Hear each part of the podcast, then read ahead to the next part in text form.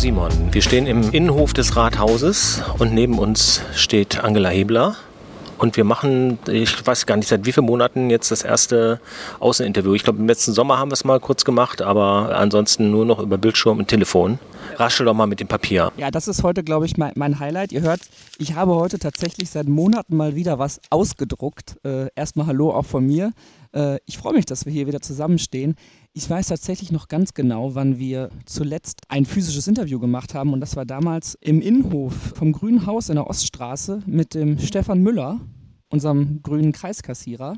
Mit dem haben wir, glaube ich, weiß nicht, Ende September, Anfang Oktober noch quasi das letzte Interview vor Ort geführt. Und danach, ja, sind wir komplett digitalisiert worden. Erneut.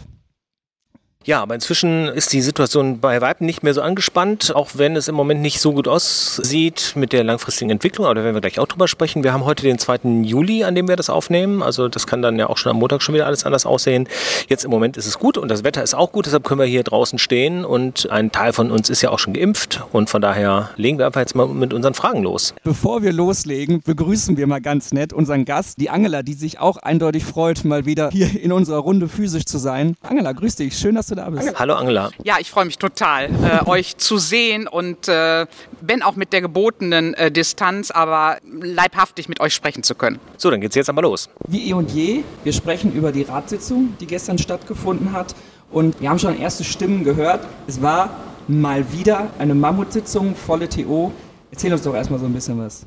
Ja, wir haben zum ersten Mal in voller Besetzung getagt, also 90 Ratsleute mit Abstand und am Platz mit Maske, aber wer ans Redepult ging, konnte die Maske absetzen. Das haben auch die meisten genutzt, einfach weil man dann besser sprechen kann. Es gab ein paar, die beruflich weg mussten oder später kamen und dann wird das sogenannte Pairing vereinbart. Das heißt, wenn es jemand von CDU oder Grünen ist, stimmt dann jemand von der SPD oder den Linken auch nicht mit, sodass die Mehrheitsverhältnisse gewahrt bleiben. Das war in fünf Fällen über den gesamten Nachmittag immer in abwechselnden Zeitslots äh, der Fall. Zum ersten Mal waren auch die beiden neu gewählten Dezernenten dabei. Ich glaube, das gibt es auch sehr selten, dass der erste Arbeitstag direkt eine Ratssitzung ist. Ähm, aber ich glaube, sie haben uns den ganzen Haufen schon ganz gut kennenlernen können. Ja, du hast schon ein bisschen angedeutet, die Umstände, äh, die die Corona-Pandemie mit sich bringt, sind immer noch da. Aber das Ganze war dann ja wahrscheinlich auch ein Thema. Ich hatte schon gesagt, wir haben heute den 2. Juli. Ihr hattet die Sitzung gestern. Wie ist die weitere Planung da? Also der Stadtdirektor Burkhard Hinsche hat wieder aktuelles und auch mittel- und längerfristiges äh, berichtet ähm, zur Pandemie. Äh, seit drei Tagen, das war gestern, äh, ist äh, die Inzidenz wieder leicht steigend, aber es ist natürlich noch alles im grünen Bereich. Die Delta-Variante macht inzwischen 25 Prozent der Infektionen aus. Ähm, dann hat er einen Vergleich. Wir sind mit mehreren Städten in Nordrhein-Westfalen im Benchmark und ähm, da ist äh, Düsseldorf insofern auf dem dritten Platz, als wir in Düsseldorf inzwischen 57,9 Geimpfte auf 100 Einwohnerinnen haben. Dann gab es noch das Schmankerl, das Heinrich Spohr, der Plattdeutsch-Kenner, also was Düsseldorfer Platt angeht, die nach wie vor empfohlene Regeln, also Maske tragen, testen lassen, impfen gehen, auf platt formuliert hat und das wird ab Dienstag dann hier in der ganzen Stadt plakatiert. Dann hoffen wir, dass dann auch die allerletzten die Regeln dann verstehen. Genau, du hattest uns äh, gerade im Vorgespräch auch schon gesagt, dann steigen wir somit auch schon direkt inhaltlich ein, damit wir das Thema Corona nicht nochmal zwischendrin wieder erneut haben. Du hast erzählt, dass auch das ganze Thema Impfangebot wurde nochmal diskutiert. Ähm, vielleicht möchtest du das auch nochmal aufgreifen.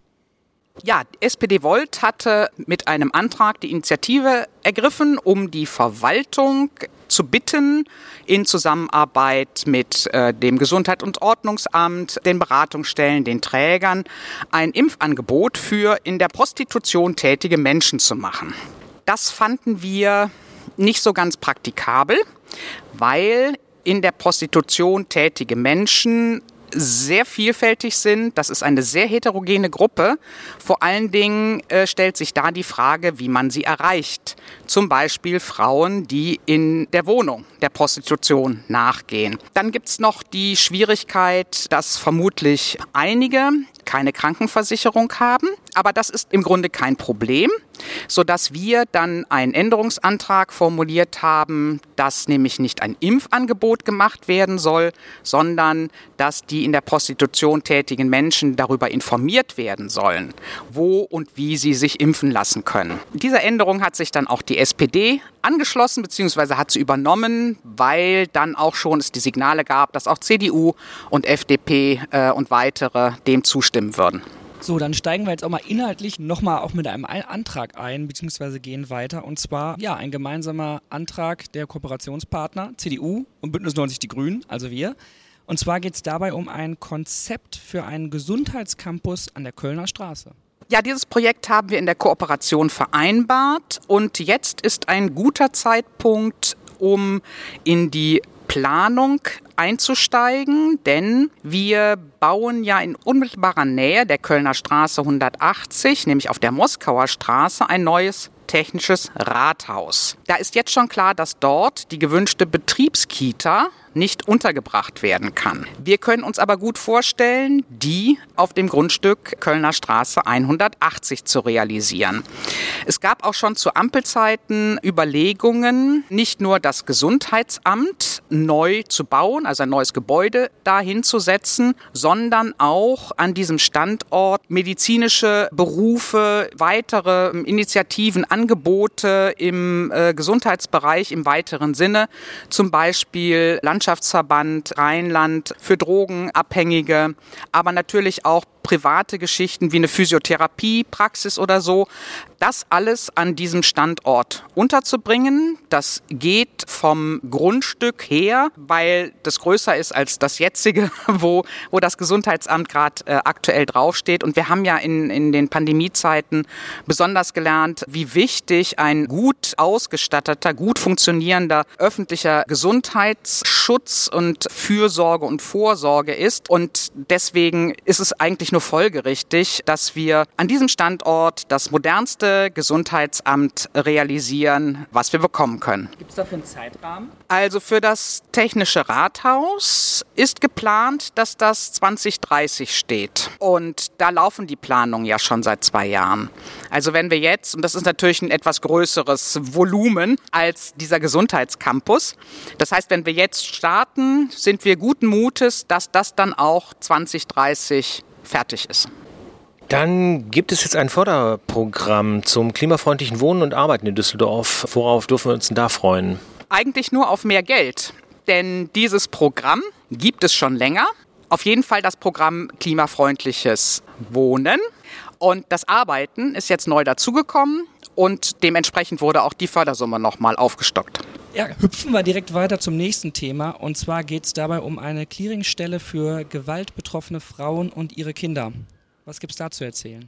Da gibt es zu erzählen, dass das Konzept ja schon länger steht. Das wurde schon in den letzten Monaten erarbeitet. Ähm, Lucia Kleene von der Frauenberatungsstelle, der wir dafür Planungsmittel gegeben haben, hat dann auch auftragsgemäß geguckt, welcher Fördermittel wir für die Realisierung dieser Clearingstelle eventuell in Anspruch nehmen könnten. Da kommen zwei Bundesprogramme, zwei Landesprogramme theoretisch in Frage.